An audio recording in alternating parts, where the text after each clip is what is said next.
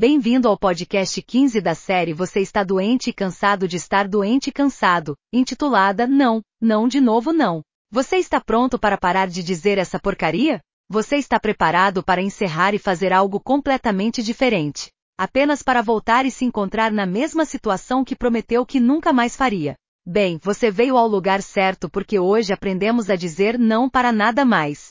Não importa se é uma relação de trabalho ou uma multa por excesso de velocidade, ser pego na mesma porcaria de sempre é uma dor da qual todos poderíamos escapar, mas parecemos contentes em não fazer nada. Lembro-me de falar mal comigo mesmo sobre não fazer exercícios pela manhã. Estou cansado de não ter tempo suficiente pela manhã. Tenho vergonha de admitir que é porque acordo sem muito tempo para me preparar para o trabalho e fazer exercícios. E uma vez que fui honesto comigo mesmo, um episódio extra no Netflix se transformou em três que provavelmente tiveram muito a ver com tocar o alarme quatro vezes. Aqui estão algumas coisas que me ajudaram. Antes de ir para a cama, penso cuidadosamente nas minhas intenções para o dia seguinte. Então escrevo minha intenção. Além dos propósitos, documento todas as questões que podem ou não estar relacionadas ao meu não exercício de minhas escolhas. Há algo em ver palavras no papel que traz clareza mental. Então decidi começar por aí porque a resposta estava bem na minha frente. Começar foi difícil. Percebi que o Netflix é mais viciante do que divertido. Então estou pagando por um serviço que acabará me deixando doente ou pior. Primeiro, experimentei Peru Frio. Isso funcionou por cerca de dois dias. Pensei comigo mesmo, um episódio não faria mal. Sim, você sabe que um se transforma em três. Rapidamente percebi que não conseguiria fazer isso dessa maneira. Comecei a sofrer o dia todo porque me sentia desconfortável porque não conseguia deixar de assistir Netflix. Comecei a olhar para outros aspectos da vida e encontrar falhas neles. Lembro-me de pensar que era melhor não experimentar drogas, serei enganado para sempre. Portanto, estou em um ciclo vicioso sem fim de não fazer o que sinto que preciso fazer, e então não conseguir fazer o que precisa e se sentir ainda pior. Então, um dia, voltando do trabalho para casa, fiquei preso em um longo engarrafamento.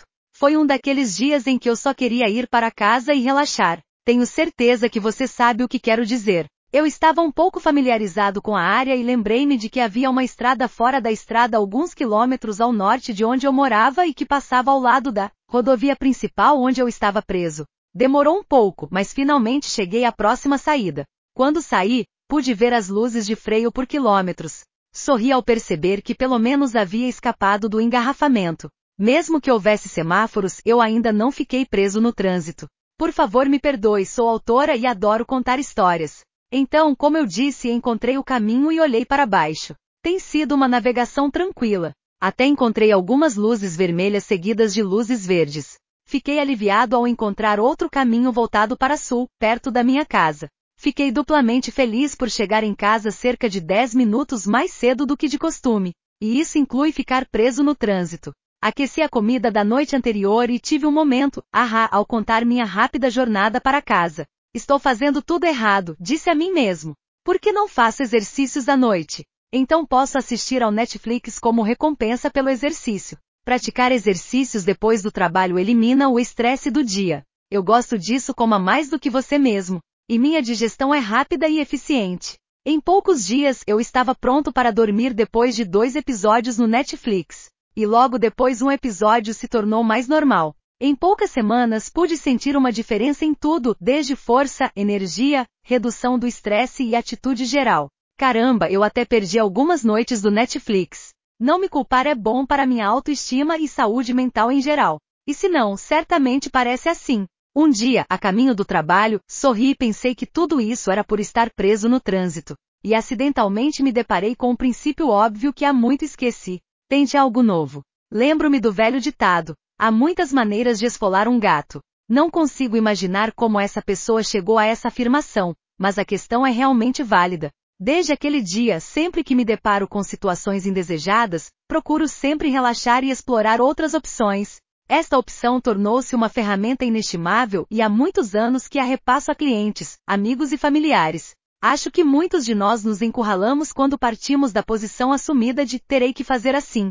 Um dos meus ditados é: você pode colocar uma estaca quadrada em um buraco redondo com um martelo grande o suficiente.